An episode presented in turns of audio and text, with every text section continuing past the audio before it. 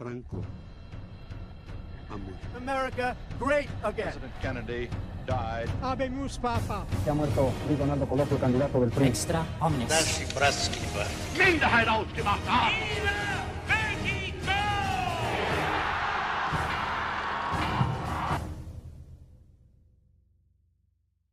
El siguiente año, 2021, se celebrarán 500 años de la conmemoración de la caída de Tenochtitlan. Y es por ello que en este marco de casi 500 años de historia, creemos necesario repensar este suceso.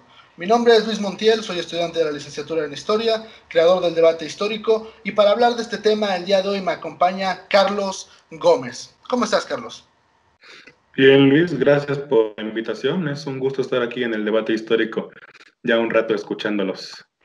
Muchas gracias, Carlos. Eh, para quienes no conozcan a Carlos, él es estudiante de la licenciatura en Historia, tiene un proyecto de podcast, al igual que lo tenemos aquí en el debate histórico, el cual se titula Diario de la Conquista, el cual les decimos van a poder verlo, van a poder escucharlo en todos los enlaces de la descripción, si es que nos están viendo desde YouTube, y si están desde Spotify, muy fácil, con que pongan este el Diario de la Conquista en Spotify, podrán encontrarlo y podrán escuchar el primer episodio que habla sobre Moctezuma, muy, muy interesante. Eh, es un contenido para poder tener un poco mayor de, más grande difusión histórica.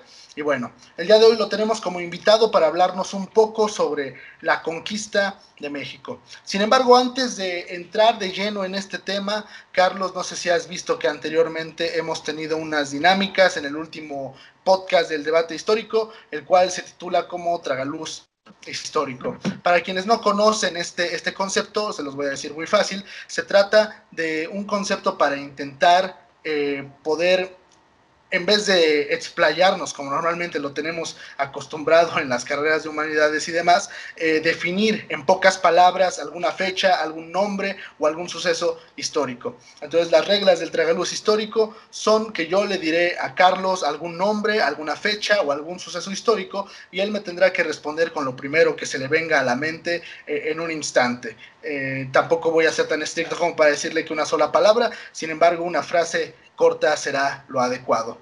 Entonces, Carlos, si estás listo, te invito a que pasemos por el tragaluz histórico. Adelante.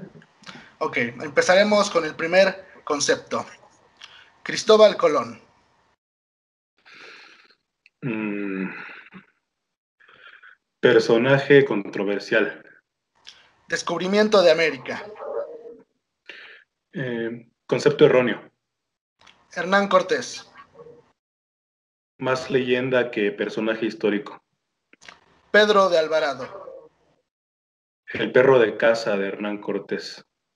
Moctezuma II. Gobernante incomprendido. Cuitláhuac.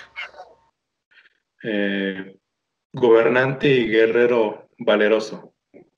Conquista espiritual.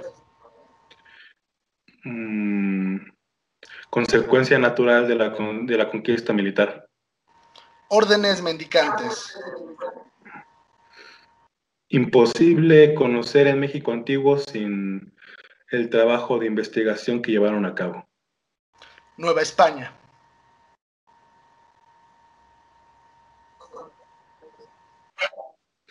Mm, ente geopolítico mm, no del todo comprendido por los historiadores. Diario de la Conquista. Y ese es mi podcast, este proyecto de difusión histórico, eh, narrativo más que analítico. Eh, vayan a escucharlo si no lo han hecho. Carlos, has pasado el tragaluz histórico. Muchas felicidades. Y una vez que hemos Perfecto. pasado este pequeño túnel, podemos entrar de lleno a lo que nos compete.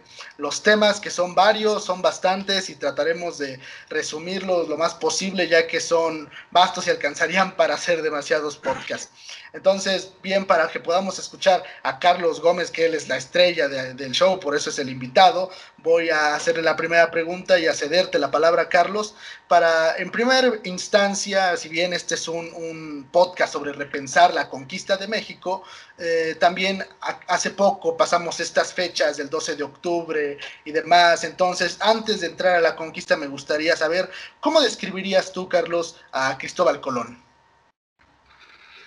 Bueno, ya en el Tragaluz, este, la primera que se me vino a la mente fue que es un personaje controversial y desconocido, a pesar de haber pasado tanto tiempo. Todo lo que sabemos de él no proviene de fuentes escritas por terceros, ¿no? Ahí está, por ejemplo, Bartolomé de las Casas, que debió haberlo conocido bastante bien. Y bueno, yo recuerdo cuando iba en la escuela, cuando era un niño en la primaria, pues Cristóbal Colón era un personaje completamente admirable, ¿no? Era al menos se alimentaban de Cristóbal con los libros de texto o en las clases de historia, porque gracias a él eh, se unen el viejo y el nuevo mundo, ¿no? Que también son conceptos bastante debatibles, viejo y nuevo mundo. Y de repente, en menos de 15 años que han pasado desde que estaba en la primaria hasta el día de hoy, se ha vuelto un personaje odiado, ¿no? A, a límites que incluso uno no alcanza a a comprender del todo. Cierto es que tuvo sus altos y sus bajos, eh, probablemente hayan sido más los bajos que los altos, y por su proceder respecto a, los indígenas, a, la manera en que se llevó esta colonización inicial de las islas del Caribe, eh, pues se ha convertido como en una figura satanizada, si se le puede llamar así. Él prácticamente se le ha acusado de, inventar todo lo malo que sucedió durante la exploración y conquista de América, ¿no? Él es el inventor de la esclavitud indígena, él es el inventor del trabajo forzado, él es el inventor del, tráfico, ¿no? De, sacar arbitrariamente a los indígenas de su hábitat para llevárselos a, a España y venderlos como esclavos. Y la verdad es que, vaya, si, bueno, para la gente que no está familiarizada con nosotros, con con situar las cosas en el contexto como debiera ser habitualmente, pues estas cosas debió aprenderlas de alguna parte, ¿no? Y recordemos que antes de llevarle su proyecto de, navegación a los reyes católicos, él eh, trató de convencer al rey de Portugal de financiar su proyecto, ¿no? Portugal en ese momento ya era una potencia marítima y el tráfico de esclavos, especialmente de esclavos negros, estaba a, a todo lo que daba, ¿no? Y el, al no encontrar en América, en que es el lugar en donde desembarcó Colón en su primer viaje, eh, lo que pensaban que iban a encontrar en las Indias o, China, hacia donde originalmente se dirigían, que no encontraron oro, ni especias, ni eh, mercancías exóticas altamente cotizadas en Europa, eh, pues optaron por, por, la vía más fácil, ¿no? Comerciar con la mano de obra de los habitantes, de los pueblos originarios y venderlos como esclavos. Una acción que, que muchas personas piensan que, que, la corona española veía con total normalidad y que inmediatamente, especialmente la reina Isabel, pues le pone un alto, ¿no? y es también un poquito más juzgado era un navegante, un explorador bastante hábil, muy ingenioso, imaginativo, pero como gobernante, como administrador, era bastante incompetente, ¿no? Y era una persona eh, a la que el poder terminó por cegar muy rápidamente. Se él quería ser prácticamente un rey eh, lejos de España. él incluso pide el cargo de virrey y se le concede, y sus hijos eh, conservan el título de virreyes, y llegó a ser tanto este control tan déspota que él tuvo de las islas y la forma tan, pues, tan precaria en que tiene viviendo los colonizadores y la gente que lo siguió, que llegaron a apodarlo el faraón. Y de inmediato la corona dice, pues hay tantas quejas contra este hombre, ah, no estamos recibiendo lo que se supone que debemos recibir, hay que reemplazarlo por, por gente más idónea para estos cargos. Y bueno, también la leyenda en negativa o esta imagen negativa en torno a Cristóbal Colón tiene que ver un poco con su fin, ¿no?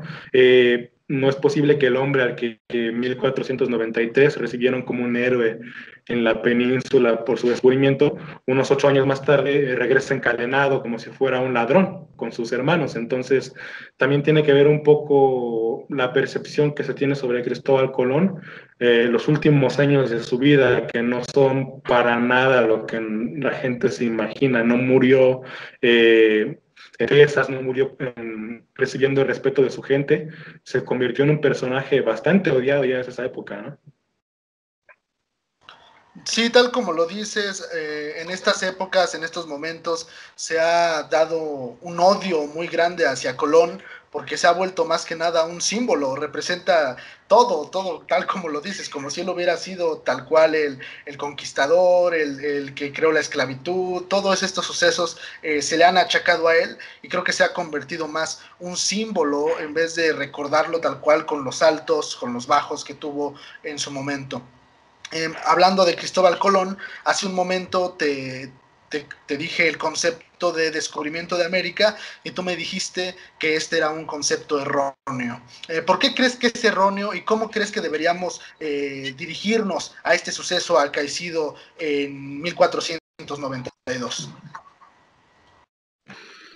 Mm, ese es un debate que lleva bastante tiempo sobre la mesa, ¿no? Tanto el concepto de descubrimiento como de encuentro ya se ha hecho más que suficiente énfasis en que son incorrectos a la hora de hablar de, la llegada o del inicio de la invasión, que mucha gente considera que son los más adecuados para hablar de, del desembarco de Colón en es erróneo porque implica, al menos de este lado de Charco, que aquí no había historia, que no había una civilización, que no había una cultura, que no había una organización social eh, compleja o eficiente hasta que llegaron los europeos. Es este, hasta prácticamente lo que nos quiere decir esta versión del descubrimiento, es que ellos nos encontraron o encontraron eh, las tierras americanas, que también incluso se ha vuelto incorrecto llamar América o Latinoamérica a este lado del continente. Y llegaron y bueno, pues hay que civilizarlos, hay que darles un idioma, hay que darles una religión, como si no hubiese habido nada de ello antes de que ellos pusieran un pie. Es un pensamiento bastante eurocentrista, bastante colonialista y esos son conceptos que pues han estado también, eh, bueno, han salido mucho a relucir en los últimos años, especialmente a partir de, del año pasado. Y encuentro, eh, bueno, tú habrás ido a oír, habrás sido tal vez de esta controversia en, entre Edmundo Gorman y Miguel León Portilla. Eh, respecto al encuentro, ¿no? Que León Portilla lo manejaba como el encuentro de dos mundos y Edmundo Gorman rápidamente respondió aguas, porque decir encuentro y decir que de ese encuentro eh, se forma nuestra cultura, que es una cultura mestiza, es un equívoco y hay varios anacronismos de ya mm, adentro de, de, este concepto. Y bueno, prácticamente los que sostienen que en verdad hubo un encuentro, que hubo una fusión, una mezcla entre la cultura castellana más que española o europea e indígena, eh, pues fue como una retroalimentación. Todo lo bueno de la cultura eh, indígena, de la cultura originaria, con todo lo bueno que traían los europeos, eh, se mezcló y nosotros somos eso, somos un producto de, esta unión. Y Edmundo Gorman eh, ponía el, el dedo en la llaga, ¿no? Diciendo, bueno, pero cuando se hace énfasis en esto, te estás olvidando que de por medio hubo violencia, hubo agresión, hubo entonces, es negar también como que esta parte eh, más turbia, como la que tienen todos los procesos históricos, y simplificarlo, ¿no? Él incluso los acusa a todas las personas que, que manejan este término del encuentro. Es un pensamiento muy infantil, si nos ponemos a analizarlo más detenidamente. Entonces, eh, bueno, aquí el, si realmente nos adentramos un poquito más en lo que están buscando los movimientos legítimamente de los pueblos originarios en este momento, pues es el, reconocimiento de que en efecto se cometieron atrocidades, se cometieron injusticias y no podemos verlas tampoco mmm, de la manera en que se ven hoy porque obviamente el pensamiento y la concepción de las cosas varían de acuerdo a la época los derechos humanos no se entendían, o mejor dicho, no existían hace 500 años de la manera en que existen hoy. Y vaya, también eh, lo que buscan es que se reconozca que antes de que ellos llegaran tenían una cultura perfectamente definida y que bien la, la incursión, eh, la irrupción de los españoles no significó el fin, si un, un desgaste o un, un hacer a un lado. ¿No? Pasó un plano secundario y eso es precisamente la molestia de las personas que toman partido por los pueblos originarios cuando se hablan de, de estas cosas. Y si tuviéramos que definirlo, si tuviéramos que poner un concepto sobre la mesa, ¿cuál sería el que tú creerías que podríamos decir eh, para poder describir este proceso? Pues si nos vamos por o nos adherimos a como lo ven y lo vieron en su momento los castellanos, los españoles, pues no es más que una, una empresa valga la redundancia, de exploración y conquista, ¿no? A eso iban.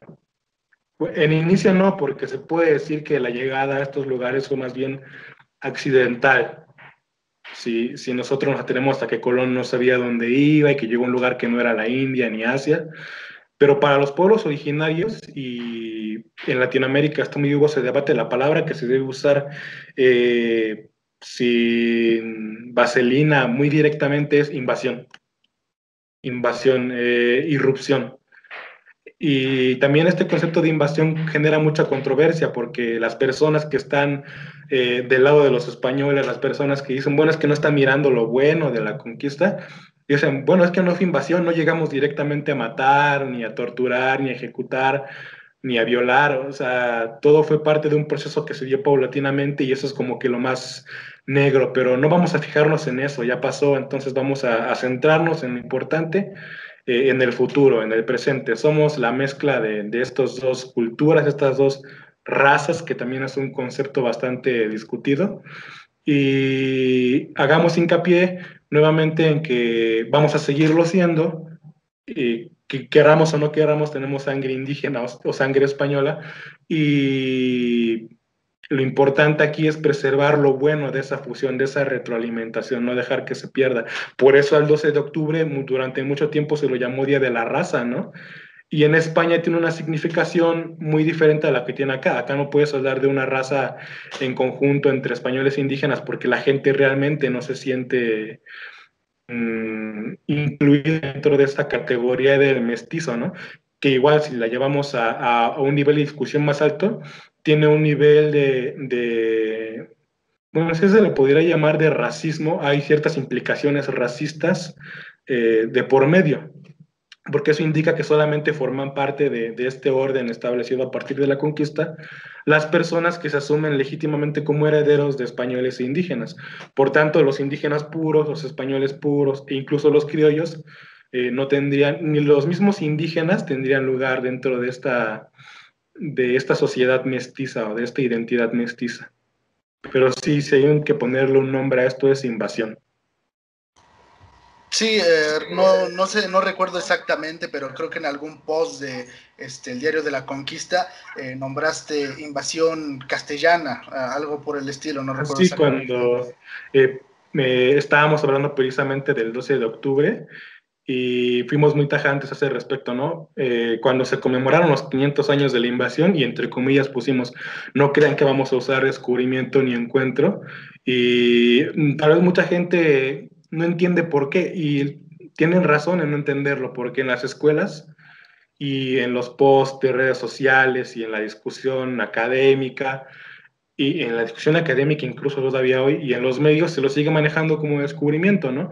Y si uno se va, por ejemplo, a los medios oficiales o a los medios eh, culturales del gobierno, al más media, eh, se lo sigue manejando como descubrimiento. Esa es la efeméride, 12 de octubre de 1492, descubrimiento de América, y no hay más. Y la discusión obviamente se vuelve muy agria. los comentarios en redes sociales son una mina de oro, ¿no? Es, eso, hay diversos pareceres encuentrase todo ahí y últimamente la tendencia ha sido más esa, no vamos a llamarlo como invasión y hay gente que eh, más directamente dice, vamos a llamarlo matanza, saqueo, robo, no descubrimiento de América. Y es también que se deja guiar o se deja llevar muy fácil por los prejuicios que imperan tanto en la educación eh, que brinda el sistema como la educación o la forma en que quieren que se vean las cosas desde los medios masivos de comunicación. No hay otra forma de verlo si, si nos ponemos estrictos en ese sentido.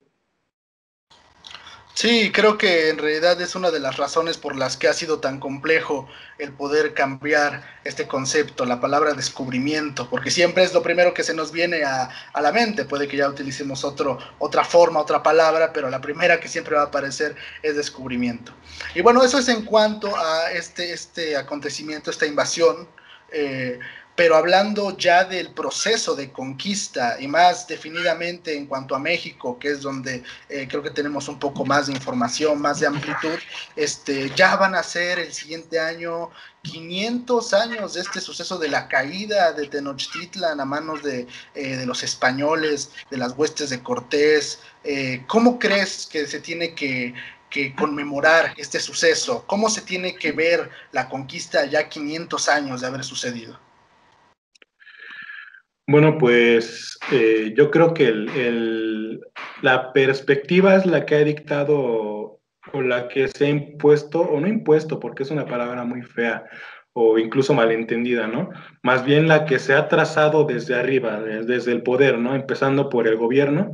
El gobierno está eh, muy claro en su posición de que, de acuerdo, somos, manejan este discurso de la mezcla de razas también pero hay que reconocer que hubo, que hubo arbitrariedades, que hubo injusticia, y esa es la, la tónica bajo la cual se ha venido manejando el, cómo ver la conquista 500 años, ¿no?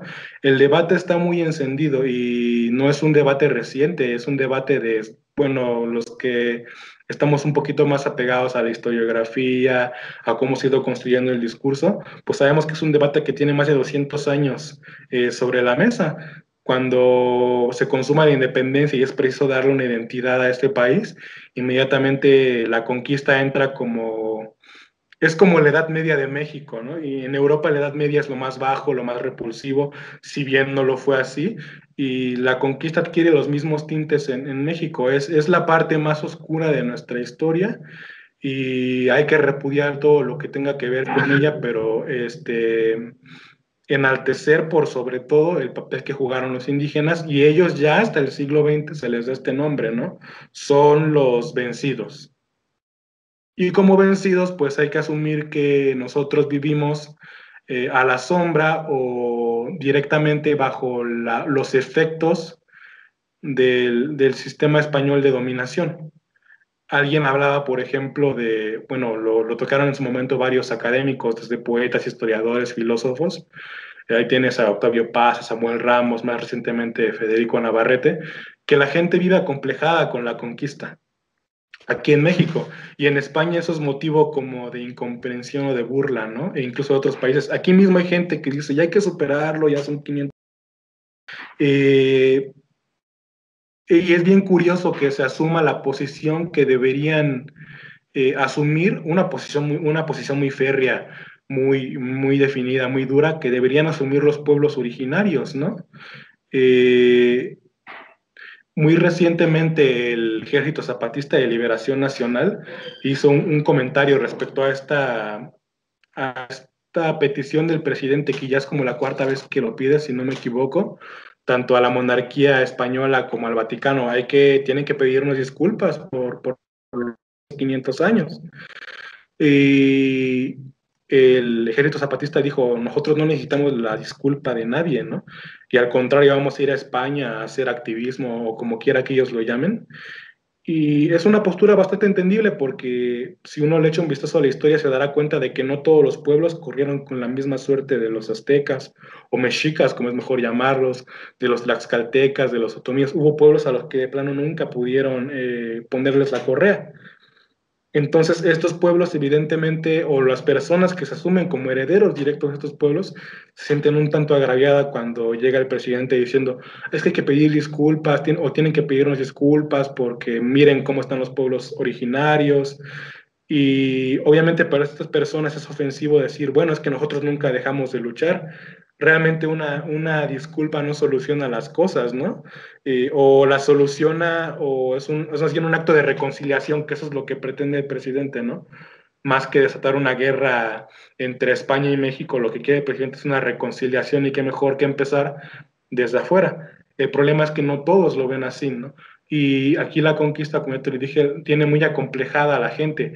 Eh, Federico Navarrete, en, este libro que publicó el año pasado, aquí en prácticamente todo, la justificación de todo el atraso cultural, económico, político de México es culpa de los españoles. Si el PRI gobernó durante tantos años fue culpa de los españoles, si la selección no ganó en el Mundial fue culpa de los españoles, cuando los españoles ya ni siquiera ocupan un papel relevante en la vida política y social de México, ¿no? En comparación con los estadounidenses, por poner un ejemplo.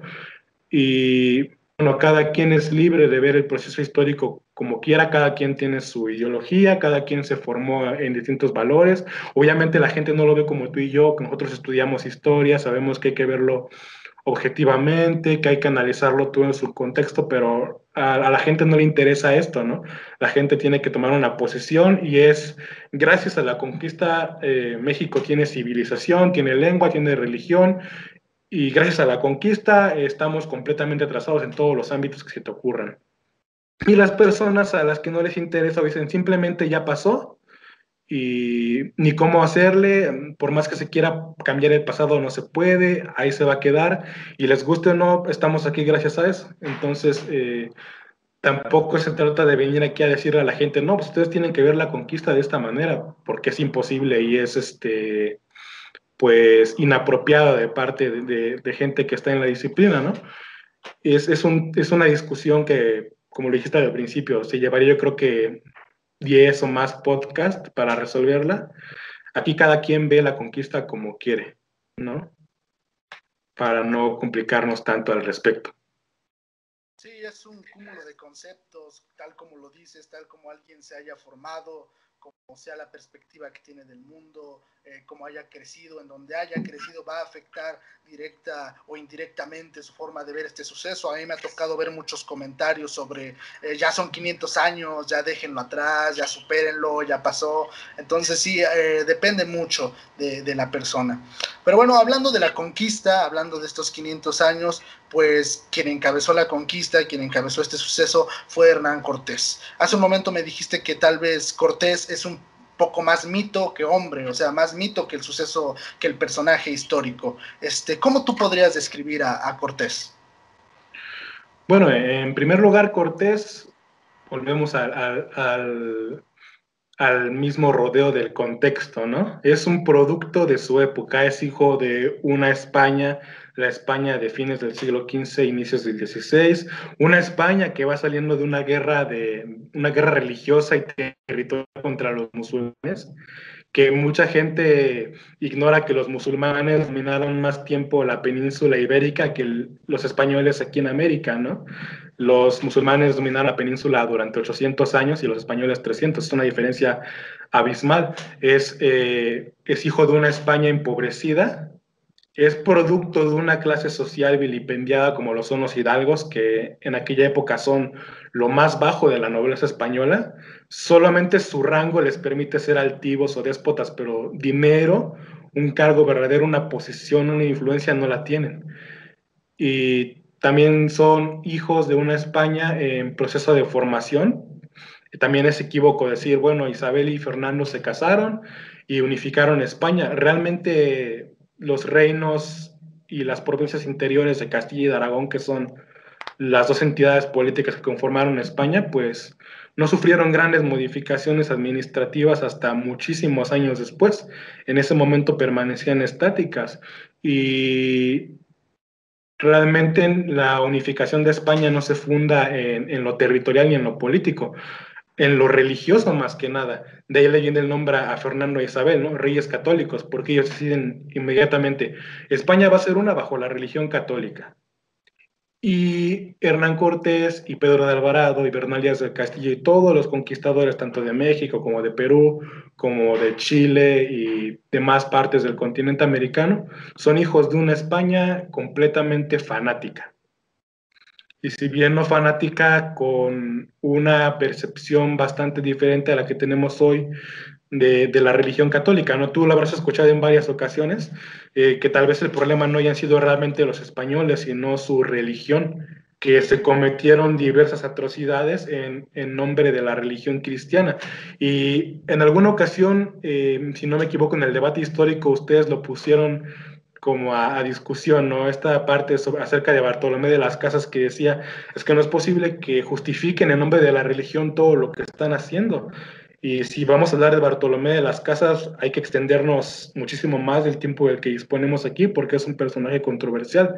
Ahora, Hernán Cortés, eh, en efecto, es la suma de todo esto que te acabo de mencionar, una suma política, una suma religiosa, una suma ideológica, económica, pero no es el único. Todos los conquistadores son una suma de varias cosas. Ahora trata de sumar esas diferencias tratemos de imaginar, y es que no se lo piensa porque hasta resulta un tanto obvio, que estos 500 hombres que en inicio venían con Hernán Cortés, él incluido, pues si se hubieran asentado en un solo lugar, si hubieran decidido vamos a quedarnos aquí a formar una comunidad, habrían sido un pueblo bastante parecidos a los que existen hoy, con gente buena y mala, gente ignorante, gente formada, gente religiosa, gente no practicante, incluso con ellos venían negros, mujeres, otras razas indígenas como eran los taínos.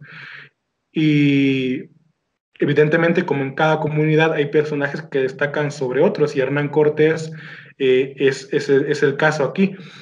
Lo que sucede con Hernán Cortés es que las personas, más específicamente las personas que abogan porque la conquista fue o es el nacimiento del México moderno, incluso él tiene el nombre del padre del México moderno, a diferencia de Miguel Hidalgo, por ejemplo, que es el padre de la patria, Hernán Cortés es el padre del México moderno, ¿no? De la nación mexicana, porque él sienta las bases del mestizaje, ahí de repente tienes a la Malinche o al hijo que tuvieron eh, juntos estos dos personajes, pero Hernán Cortés, eh, las personas de filiación un poco más hispanistas, si lo podemos llamar así, lo han endiosado o convertido en una especie de semidios.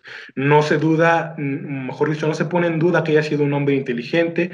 Nadie nunca dijo, pues le faltó valor o de repente, como decimos aquí coloquialmente, se rajó de las batallas, ¿no? O sea, evidentemente era un hombre valiente y era un hombre inteligente. Tiene que ver eh, con esto, pues, eh, el tipo de España en la que le tocó vivir su infancia y juventud pero en determinado momento eh, se le atribuyen méritos o logros que no le pertenecen a él completamente, ¿no? Por ejemplo, él se da cuenta eh, en algún momento, y él lo dice muy, muy explícitamente en las cartas de relación, eh, he notado que aquí pues los pueblos se odian entre ellos, y esto a mí me facilita mucho las cosas, ¿no? Porque puedo usar a estos en contra de aquellos y así termina más rápido eh, em, lo que quiero llevar adelante, conquista, exploración, pobla, poblamiento, por usar algunos conceptos de la época, ¿no? Él pone a unos pueblos en contra de otros, pero lo que mucha gente no se pone a pensar es, ¿y qué tal si fueron los pueblos indígenas los que lo manipularon a él para liberarse de Moctezuma, de los mexicas, ya no es tan inteligente si lo pones, eh, si lo ves de esa manera, ¿no? Incluso hay académicos, eh, no, no, recuerdo en este momento quién lo llegó a postular, me parece que también fue Federico Navarrete quien dijo, muy probablemente Hernán Cortés lideró sin saberlo una rebelión indígena contra los mexicas, ¿no? O tal vez no la lideró, pero él fue el vehículo de estos indígenas inconformes con los mexicas para quitárselos de encima, porque eso es algo que también mucha gente piensa erróneamente. Antes de que llegaran todos vivían en paz, tomaditos de la mano, eh, no había envidias, no había rencores, un poco esta leyenda del buen salvaje, ¿no? Y cuál es la sorpresa cuando venimos que no, entre todos se odiaban y más, eh, era más generalizado el odio contra los mexicas porque si habría que compararlos con algún pueblo de la antigüedad europea clásica, eran como los romanos, ¿no?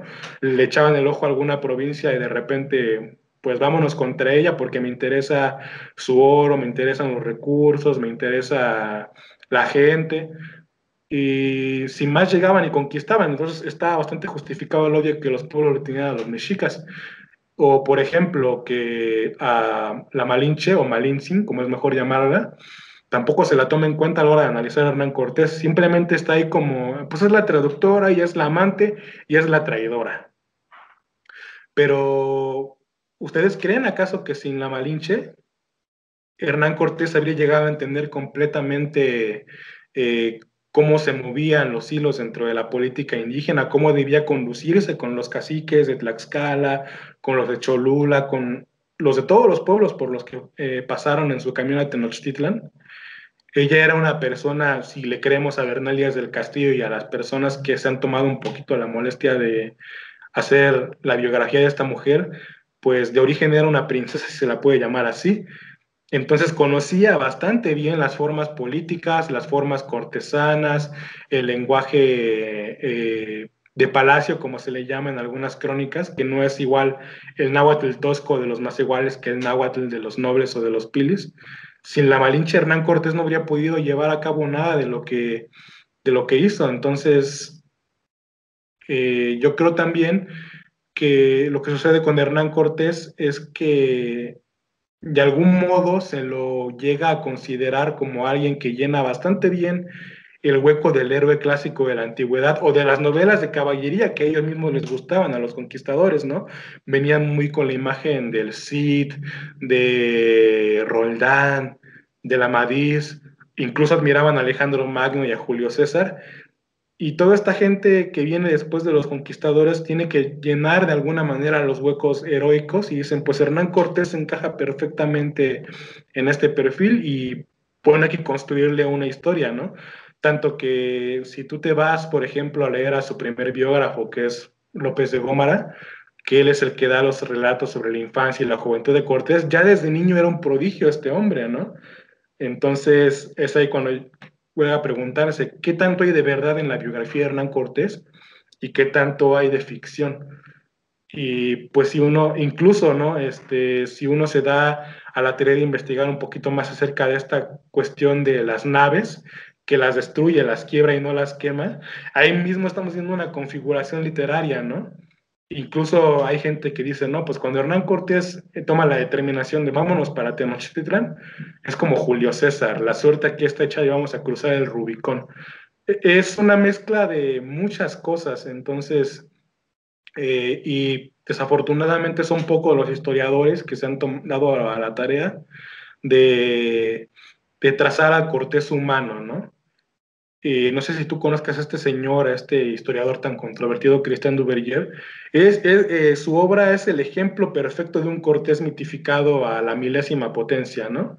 Y es lo, porque, pero porque es lo que vende, ¿no? La gente quiere a ese Hernán Cortés, al héroe de caballería, al general incansable, al intrigador político, y no se le da tanta difusión a trabajos como los de cierto historiador español, Iván Vélez, que de repente dice, vamos a hacer una verdadera crítica de fuentes para traer al, al Cortés histórico, no al Cortés legendario ni al Cortés mítico. Entonces, pues también el hecho de que prevalezca esta imagen heroica de Cortés, esta imagen caballeresca, literaria, romántica, es una prueba fehaciente de que la gente no se ha dado, al, no se ha dado a la molestia de, de, investigar realmente. Nos quedamos con esta imagen porque es lo que dicen y pues, es lo más fácil. Entonces, ahí también hay que ponerle mucha atención, eh, poner al alcance de la gente las fuentes históricas, historiográficas, los materiales y, bueno, pues de acuerdo a todo lo que han leído, que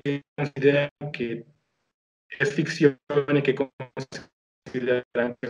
cada quien, como la pregunta anterior, eh, ¿de, qué manera, ¿de qué manera hay que ver la conquista? Igual cada quien ve a Hernán Cortés a su manera, ¿no? Hernán Cortés es este. Ah, en alguna ocasión usó un término que no recuerdo. Hernán Cortés es al gusto, tú lo ves como. o lo moldeas a tu conveniencia o a tu, o a tu percepción de lo que deben ser los personajes históricos. Y creo que también esto es mucho lo que pasa con eh, todos los personajes que siempre son muy polémicos, tal como lo dices en esta historia, estos personajes históricos siempre, eh, a veces el mito termina superando el verdadero personaje histórico que deberíamos ver de forma crítica eh, y termina siendo aplastado por este mito. Ha pasado con no solamente Cortés alrededor de toda la historia, tenemos por ejemplo al cura Hidalgo, que lo habías mencionado al principio. Entonces así podríamos decir tantos personajes.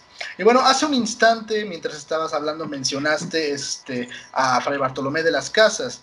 Eh, recordemos que de las casas tenía mucho esta idea de, tal vez utópica de un proyecto de conquista sin violencia, donde la única arma que se utilizara para conquistar fuera el Evangelio.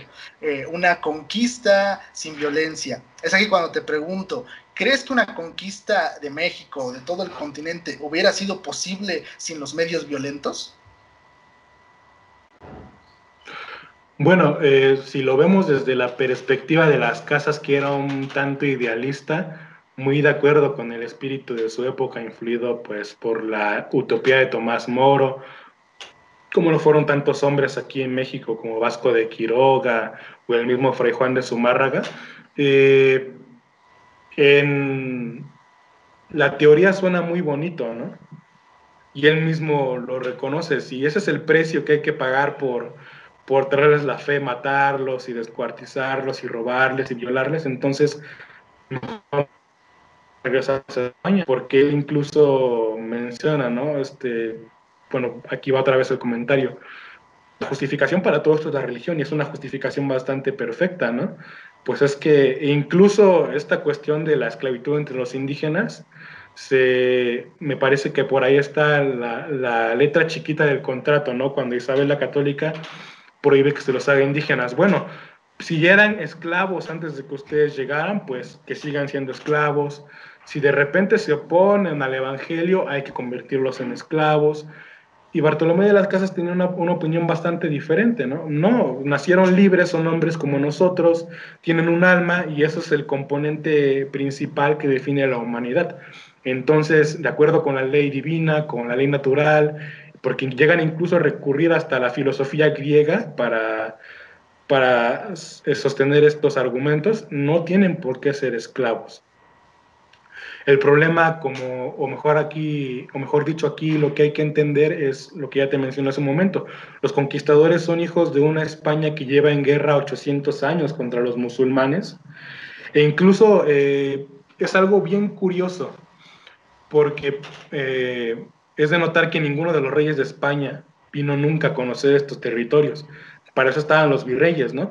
Y tal parecía que a los, a los reyes en España no les importaba más que por las rentas obtenidas del oro y la plata lo que pasara de este lado del charco.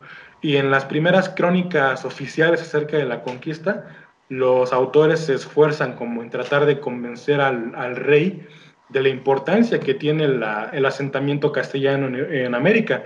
Llegan incluso a compararlo, ¿no? ¿no? No ha pasado otra cosa después del nacimiento de Cristo más importante que el descubrimiento de América. O sea, ahí están tratando de decirle al rey, pues hay que voltear a ver lo que está pasando acá, ¿no?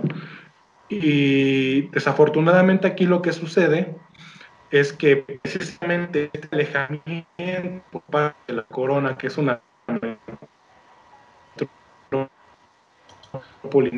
la misma clase social de los conquistadores, que es, como ya lo mencionamos, la mayoría son hidalgos, que es lo más chafa, si se le puede llamar así, de la clase nobiliaria española, que lo que hacían es precisamente una posición social, títulos nobiliarios, y cómo se consiguen, solo a través del oro y, de hacerse con una fortuna personal considerable. Lo que sucede es que los mismos españoles, influidos un tanto por esta idea de la reconquista, que terminó cuando ellos eran niños, un tanto bajo el discurso de, los reyes católicos. Es una España católica, entonces esta es la verdadera religión, a donde quiera que nosotros vayamos hay que llevarla. Y tiene incluso también que ver que precisamente mientras se daba la conquista de México, en Alemania estallaba el cisma protestante encabezado por Lutero.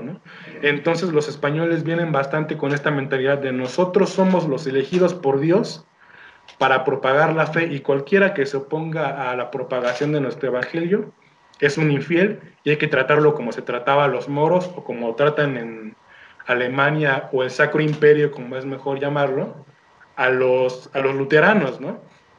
Entonces, pues ellos siguiendo esta lógica, al ver, por ejemplo, que los indígenas o los pueblos originarios no logran entender completamente a la primera de qué les están hablando cuando les explican qué es el cielo, quién es Adán, y Eva, qué es la Trinidad, qué es el, el, infierno, pues la justificación más rápida aquí, bueno, como no lo entiende y ni eso nos da a entender o nos, o nos da una muestra de que no les interesa o de que nuestra religión les resulta nada interesante, estamos completamente justificados para esclavizarlos y hacerles lo que nosotros querramos. Y vaya, si fue posible, habrá sido posible llevarla a cabo sin violencia, yo creo que sí. Porque, bueno, analizando, por ejemplo, la conquista de México,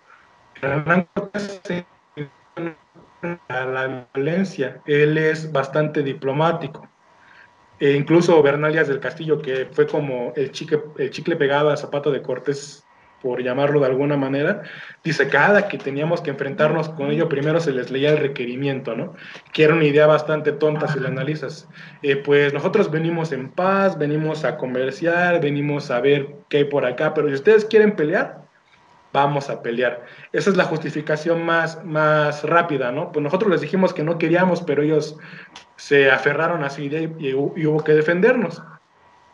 Ahora, eh, una vez que Hernán Cortés entra en Tenochtitlan, pues fueron prácticamente seis meses de convivencia tensa, pero pacífica. No, ah, después de la matanza de Cholula, que es una carnicería completa, prácticamente no hay derramamiento de sangre indígena. Hasta la matanza del Templo Mayor que se da cuando Hernán Cortés sale de Tenochtitlan y deja a Pedro de Alvarado que no era tan inteligente o tan, ¿cómo podríamos definirlo? No era tan diplomático como Cortés, no tenía los pies en la tierra de la forma en que los tenía Cortés y se le hace fácil de un momento a otro, pues por paranoia, por eh, rumores infundados, eh, masacrar a los mexicas pero hasta ese momento la conquista se había desarrollado de manera pacífica, incluso habían encontrado una forma legal de acomodarla a su conveniencia. Cuando Moctezuma dice, bueno, pues nosotros reconocemos que su rey, que Carlos V es el señor, que algún día se fue hacia el oriente y seguramente él los mandó y, es el señor al que hemos estado esperando, pues somos sus vasallos y sus súbditos naturales, este, completamente justificada la conquista, ¿no? Hernán Cortés pensó en ese momento. No me costó ni una gota de sangre convencerlos de que había que, rendir vasallaje al rey de España. Y la realidad era bastante diferente, ¿no? Incluso yo, por, por cuestiones un poquito prácticas, me gusta eh, dividir la conquista en dos fases. La primera, que es completamente pacífica, con excepción de la matanza de Cholula, y la segunda, que ya es de violencia a todo lo que da está la matanza del Templo Mayor, está la guerra de Tepeaca, está el sitio de Tenochtitlan, y durante todos estos episodios se cometieron crueldades que incluso yo creo que a más fuerte le provocan un, nudo en la garganta o un algo en el estómago, ¿no? De, tan, de tan sádico que, fue el asunto, porque lo fue, aunque mucha gente quiera negarlo, se trató de, de acciones que pudieron haberse evitado, pero por... A mí no me gusta mucho expresarme de esta manera, los caprichos de la historia, si lo podemos llamar así, ¿no?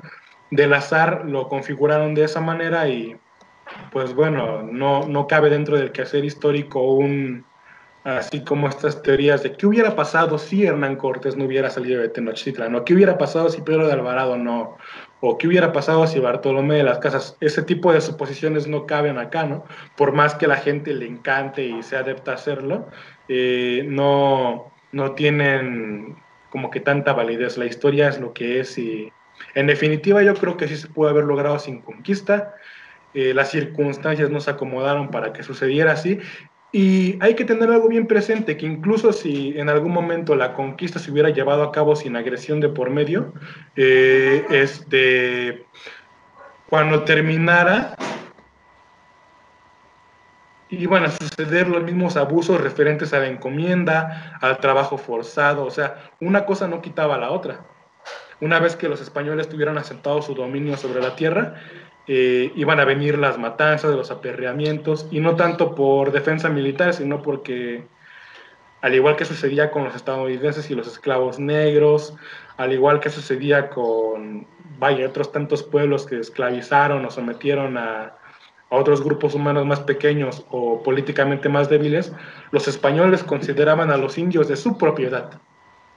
Y como tal, pues si no trabaja, si no rinde lo que yo quiero, si de repente yo sospecho por ahí que, que está tramando algo en mi contra, yo tengo todo el derecho, porque la corona me lo concede, a castigarlo de la forma que yo considere más conveniente. Eh, definitivamente en algún momento habrían estallado las tensiones por el carácter eh, cabresto de los españoles. Claro, de forma directa, de forma indirecta, ya hubiera sido después o al momento, eh, alguna gota de sangre se habría tenido que derramar. Eh, hablando de todos estos pueblos, de los pueblos originarios, eh, claro, siempre está esta idea de poder ver las dos perspectivas, ver la perspectiva de los españoles, la de eh, los grupos naturales de América, los indios llamados. sin embargo, ¿tú crees que es posible escuchar la voz? De los vencidos en este caso, ya que inclusive eh, eh, cuando los españoles llegan y toman testimonio de qué fue lo que sucedió, de una forma u otra ellos van a meter un poco de su, cosecha, por así decirlo, y eso eh, diciendo que les pudieran entender bien, porque había muchas veces en las que el conflicto de, de la traducción era muy presente. Entonces, hoy en día, ¿crees que podría ser posible escuchar de verdad cómo vivieron los, eh, los indígenas, los grupos naturales eh, de América este, este suceso? pues si nos adherimos a la historiografía ya pasado, ¿no? Está este libro famosísimo de Miguel León Portilla, La visión de los vencidos, que populariza pues, los relatos indígenas acerca de la conquista pero dentro de, esa buena intención, si se la puede llamar así, si es correcto denominarla así, pues hay equívocos, ¿no? Y es suponer, por ejemplo, que, como lo dije hace unos minutos, todos los pueblos indígenas fueron conquistados o que todos asumieron como vencidos, ¿no? Eh, no es correcto ni es posible definir en los mismos términos a los mexicas que a los mayas yucatecos, a los chontales, a los otziles, a los chichimecas, a los apaches, a todos los pueblos originarios que vivieron dentro y en las fronteras del Virreinato de Nueva España, pues yo creo que si realmente buscamos acercarnos a la versión de los vencidos, hay que ir directamente con los pueblos indígenas con, los pueblos originarios y no tanto como decir, bueno, es que pues son los vencidos, pobrecitos, voy a ver qué me dicen, cómo, cómo visualizan ellos la conquista, porque tampoco es una postura muy loable que digamos, es incluso hasta racista, paternalista y colonialista. Eh, vaya, es que el debate, el debate, la discusión respecto a este punto es, es un tanto compleja si nos vamos a la visión que tuvieron los indígenas a los que les tocó ver la conquista, repito, ahí está el libro, están las investigaciones y nos damos cuenta de que incluso muchos de ellos, después de la conquista, decidieron aliarse con los españoles y de repente tienes tlaxcaltecas y mexicas conquistando Filipinas, de repente tienes que Pedro de Alvarado se lleva a los... Eh, tlaxcaltecas a Guatemala, se convirtieron en conquistadores también, ¿no? Entonces es como ahí vale preguntarse, ¿realmente a todos los vencieron? ¿Realmente todos se lamentaron de su suerte una vez terminada la conquista? Incluso hay pueblos indígenas que, que lejos de ver la conquista como algo perjudicial, optan por verla como el inicio de su vida en comunidad, ¿no? Está el antes de la conquista y el después de la conquista. Tanto que si nos vamos a analizar las relaciones geográficas a finales del siglo XVI, muchos eh, informantes son indígenas y dicen, pues la vida del pueblo como tal o de la ciudad empieza a partir de que llega Hernán Cortés y de que el emperador nos acepta como sus vasallos. Incluso hay pueblos a los que se les pregunta, por ejemplo, esta cuestión de, oigan, ¿creen que es necesario que se pida perdón por lo que pasó hace 500 años? A ellos ni les interesa, es como de no nos afecta que se pidan o no se pidan porque aquí seguimos, por algo seguimos aquí perdón, vamos a seguir peleando hasta que el tiempo. Entonces yo creo que realmente hablaron tanto de esta visión de los vencidos eh, yo creo que también es un concepto que entra un tanto como en controversia. No todos fueron vencidos, no todos asumieron la conquista como algo catastrófico y no todos creen que sea necesario eh, pues satanizarla o estudiarla estrictamente desde lo oscuro, desde lo, desde lo, vaya, más mainstream, que lo podemos llamar así, ¿no? Lo más difundido, la leyenda negra, o incluso la leyenda rosa, ¿no? Porque mucha gente tiende a pensar que los indígenas eran unas ovejitas mansas, que entre ellos no rompían ni un plato y no, ellos estaban antes de que llegaran los españoles guerreando, eh, peleándose por los territorios, por los tributos. Entonces ahí también se rompe un poquito el mito del buen salvaje. A muchos indígenas les ofende que los vean de esa manera, ¿no? Incluso hoy está, está muy marcada esa, esa distinción. Nosotros somos tarahumaras y los de allá son triquis. Esta es la tierra de Tarahumara, esta es la tierra del triqui. Y bueno, si tal vez no se les puede llamar rivalidad, así un poquito como ese distanciamiento, ¿no? Incluso uno de los autores más importantes de la historia económica en nuestro país, Enrique Semo, ha llegado a decir, eh, a esta, ha llegado a responder a esta pregunta, ¿había sido posible en algún momento que todos los indígenas de Nueva España se levantaran contra los españoles? Y él responde rotundamente no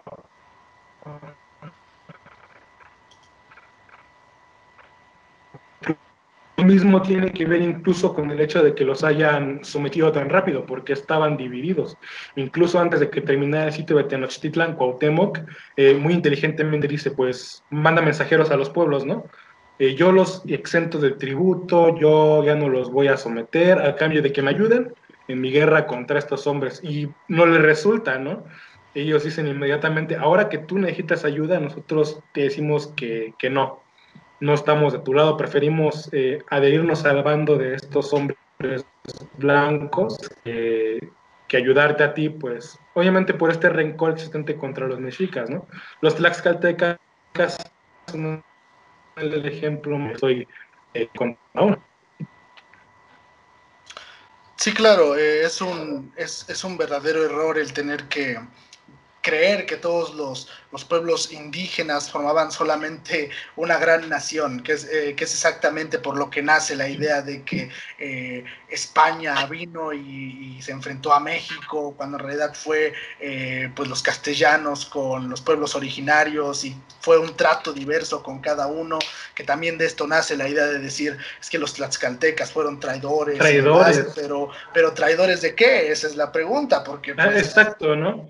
Mucha gente ignora, eh, o sea, tendemos a pensar que México, como existe hoy con sus 31 estados y su capital y sus municipios, ya existían hace 500 años, ¿no? Cuando los mexicas no dominaban toda la tierra. Incluso el nombre que le dieron al país, México, deriva de mexica, ¿no? Vamos con un Tlaxcalteca, vamos con un maya, vamos con un chichimeca, y si tú les preguntas, oye, ¿te parece que, que le hayan dado el nombre de estos pueblos que en el pasado fueron enemigos de tu pueblo? Al país, te van a decir completamente que ellos no se identifican como mexicanos, ¿no? incluso sin ser indígena, eh, por ejemplo, los regios se sienten más gringos que mexicanos. un momento incluso en que Chiapas no quiso pertenecer a México, ¿no? Quiso ser uno solo con Guatemala, con Honduras, entonces incluso no es necesario irse tan al extremo de los pueblos indígenas. Si tú le, si tú le preguntas a alguien qué es lo mexicano, no te sabe responder por la diversidad de, tradiciones, de, formas de ver el mundo que hay a lo largo de la República. Era lo mismo entonces, ¿no? El norte era el territorio de los indios salvajes, los que no tenían ni ropa, ni pirámides, ni religión. El centro era el de los el centro sur, mexicas, mayas, laxcaltecas, cholultecas, pueblos más civilizados. Incluso está la distinción entre los indios del Caribe, ¿no? Los que descubrió Colón y aquí acabo de caer en el equívoco de decir descubrió, o mejor dicho, con los que se topó Colón, a los que, a los que él, con los que él convivió en primera instancia, porque innegablemente fue una convivencia, eh, que incluso cuando se divisa por primera vez el Yucatán, Tulum, Bernal Díaz dice en la historia verdadera, son estos indios mucho más civilizados que los que hay en Cuba o los que hay en la española. O sea, incluso los españoles hacen esta misma distinción, ¿no? Los de allá seguramente tienen oro porque ya vimos que traen aretes, ya vimos que traen narigueras, están vestidos. Allá segurito hay algo a lo que podamos sacarle provecho, ¿no? Y era lo mismo en, eh, antes de que llegaran los españoles, ¿no? Mucha gente pregunta, ¿por qué los mexicas no pudieron nunca conquistar el norte hasta Sonora o hasta el centro sur de Estados Unidos, que era lo que abarcaba antes Nueva España, ¿no? Pues simplemente porque no les interesaba, porque el nivel de desarrollo y de economía era tan bajo que no, lo, no consideraron que, fuera, que valiera el esfuerzo de trasladar tanta gente allá para conquistarlos. Incluso había ese, tipo de segregación. No podemos decir que todos formaron esta famosa confederación de Anáhuac, que los eh, las personas que están adheridas a esta lógica del Toltecayotl quieren ver. Si es, son, vaya, estas personas tienen una idea bastante sesgada o bastante idealizada, muy, como diría Edmundo Gorma, muy infantil de lo que fueron las cosas en el pasado mexicano.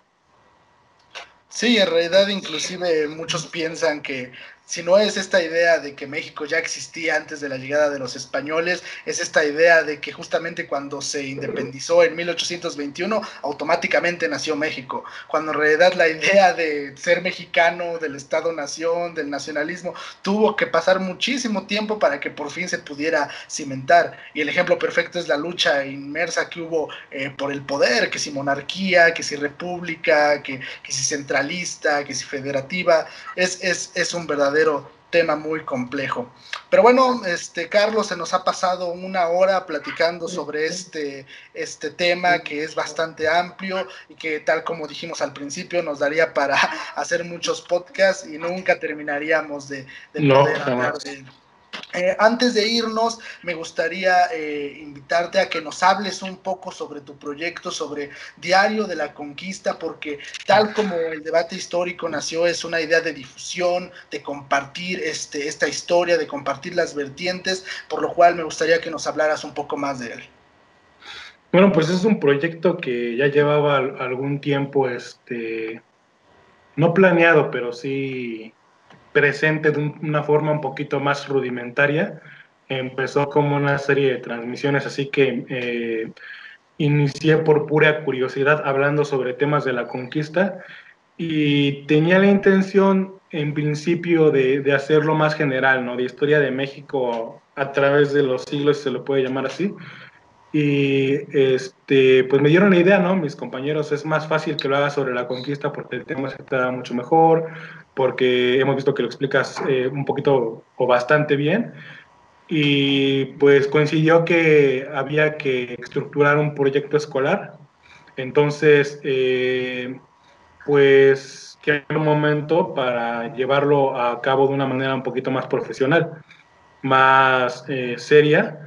Ya tenía abandonado ese proyecto aproximadamente un año o un poquito menos, si no mal recuerdo. Y bueno, pues antes eran, se abordaban los temas de una manera un poquito más aleatoria. Hemos decidido ahora llevarlo de manera cronológica. Ya lo mencionaste, empezamos eh, hablando sobre Moctezuma y el Imperio Mexica. Mucha gente quiere que lo hagamos de forma aleatoria, ya se decidirá este, conforme pase el tiempo.